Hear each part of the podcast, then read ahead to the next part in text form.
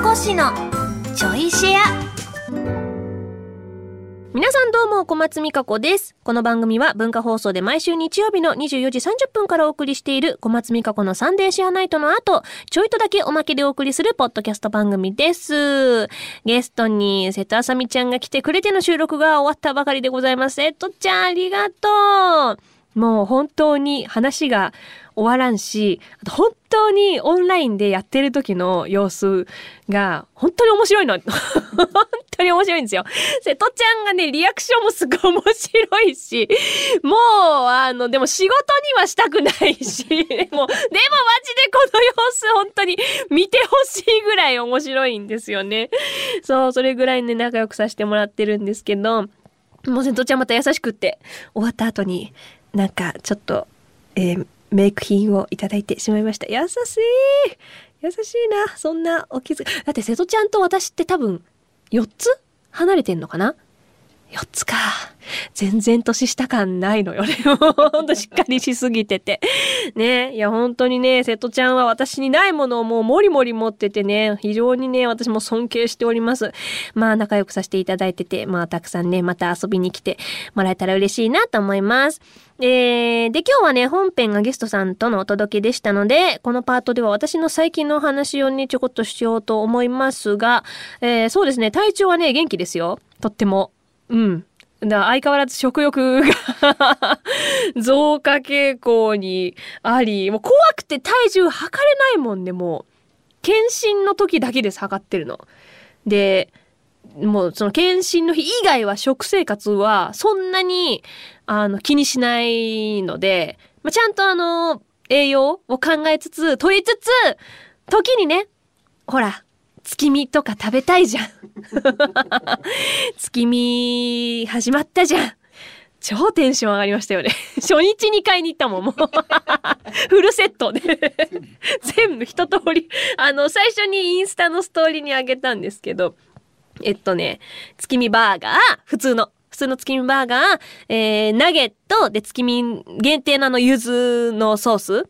柚子胡椒ソースだっけ？と、えっ、ー、と、マックフルーリーと、月見パイ。全部でしょ。一通りとりあえず買いましたいや、不思議なんですけど、月見バーガーって、お腹になんかそ持たれないんですよね。なんでですかねなんか、あ、通常食べてるご飯よりカロリーは多分高かったと思うんです。全然なんかお腹すっきりしてて。スッて入ってった。スッてこう吸収されてった。いや、私あの、ゆず、あの、ナゲットの今限定のそのゆず胡椒、ゆず七味だっけ？ソース。あれがほんと美味しくって、もうあれレギュラーにしてほしいぐらい、私はめちゃくちゃお気に入りです。で、マックフルーリーもさ、まあアイスじゃないですか。で、まさすがにね、お腹いっぱいになりそうだったんで、冷凍庫に戻して ちょっとずつ食べみたいな。あと、月見パイはもう正義ですね。ほんと美味しいね。で、後日私、あの、すき焼きの方も食べたんですよ。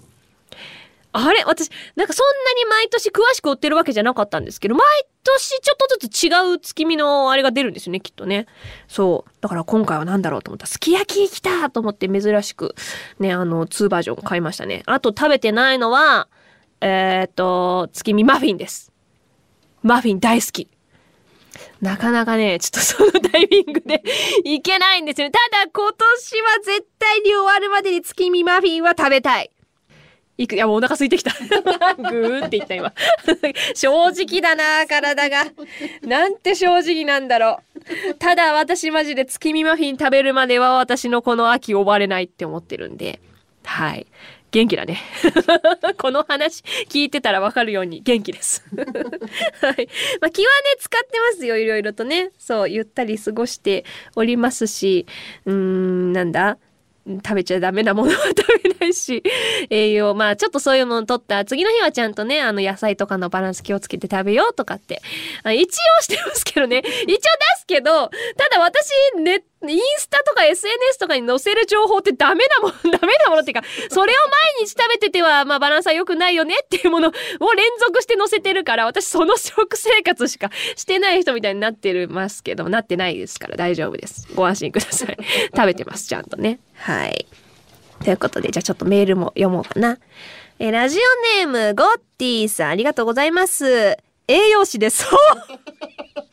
ちょっと待って待って。もう、もう、もうなんか刺された感じするんですけど。釘を刺された感じするんですけど。えー、前回のこそこそ話で油ガレーが崩れてしまったと話されていましたが、そういうものです。ああ、そうあ、そうなの？あ、そう、私の落ち度はない え塩をかけていなかったのは若干の原因ではありますが、えー、油ガレイ、カラスガレイは高齢者の食事によく使われるほど身が柔らかく、えー、水分、油を多く含み非常に崩れやすいです。焼き上がりも水分が抜けると小さくなります。えー、すっかり焼き上げるには、しっかりかな？焼き上げるには小麦粉をしっかりつけて高温で焼き上げると良いです。なるほどね。でも最近、たまたま、ああ何で見たの？私の情報源大体インスタか YouTube だからな。多分どっちかで見たんですけど、この油ガレーの崩れやすいのを利点にしてうまく調理に活かしたレシピがあって、それはね、確かね、魚のすり身系のナゲットにするやつだったんですよね。崩れやすいから、もう油ガレーも全部ぐちゃぐちゃってして、で、多分その、なんか、つなぎみたいなものを入れて、最終的に揚げちゃうっていう。そしたらもう私の大好きなナゲットになるじゃんっていうレシピがあったんで、これもっと早く知っとけばよかったなっていうね。いやー、そっか、油ガレーってそういうものなんですね。なんかもう、あのー、スーパーに売ってる時に、ムニエルにどうぞってこう、安易に書いてあったんで、あ、そっか、ムニエルか、と思って、その通りに従ってやったんですけど、まあ、多分コツがいるっていうことでしたね。そっか。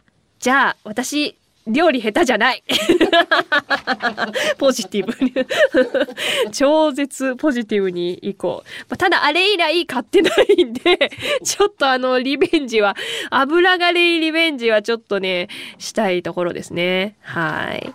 じゃあ続きまして。えー、ラジオネームすずねさん、ありがとうございます。みがこしさんこんばんは、こんばんは。もうそろそろ夏が終わりますね。夏って暑いし運動不足がちになりませんか？私は夏、部活以外でほとんど動きませんでした。でも、運動する方法を見つけました。それはドライヤー時間です。ドライヤーしてる時って何もすることがなくてただただ鏡を見つめていたりしませんか？そんな時は以前安西千佳さんもおすすめされていたスクワットをするのはどうでしょう？髪を乾かしながらスクワットって時間を有効活用してるなと思って最近やってます。三かこしさんもぜひどうでしょうか？え？乾かしながら？私乾かすことに全集中だからな。いや、私しかもね、もはや最近座りながら乾かしてるし、洗面所に椅子持ってきてもう、立つことすらもうめんどくさくなってる。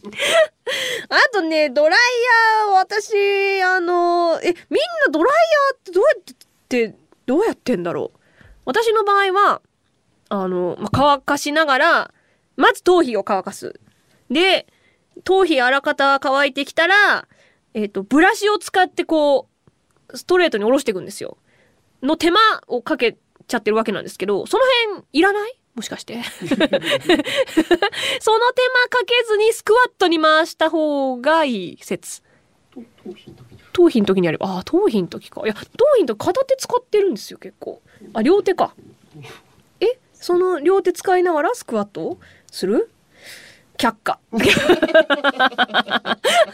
腕も、もう私にとってね、このドライヤーの腕を上げて、えー、こっちの左手も、頭皮で上げてる時点で、もうこれで私腕の筋トレしてるんですよ、これで。もう、あれですね、そういう芸人さんのあれありましたよね。あの、筋トレになってんだかなってないんだかわかんないんだけど、そういう形になってるみたいな。あれが私の中でね、腕の筋トレですからね。つま先立ちでもいいのよ。却下 ということでさあこのちょいシアもお別れの時間となりました。改めて小松美香子のサンデーシアナイトの本放送は文化放送地上波で毎週土曜25時30分からになります。ラジコでは1週間タイムフリーで聞くこともできますのでぜひこちらもご利用ください。もうせっかくみんなシェアしてくれてるのに。シェアを拒否するっていう。あってはならん。まあちょいシェアだから。ちょいシェアってちょいちょい私の中で シェアされるかどうかみたいな。まあいろんな意味合いがございます。はい。まあそうね。あの猫を抱っこしながらちょっとスクワットやってみようと思います。ということで。また次回ちょいとだけこの番組にもお付き合いください。お相手は小松美香子でした。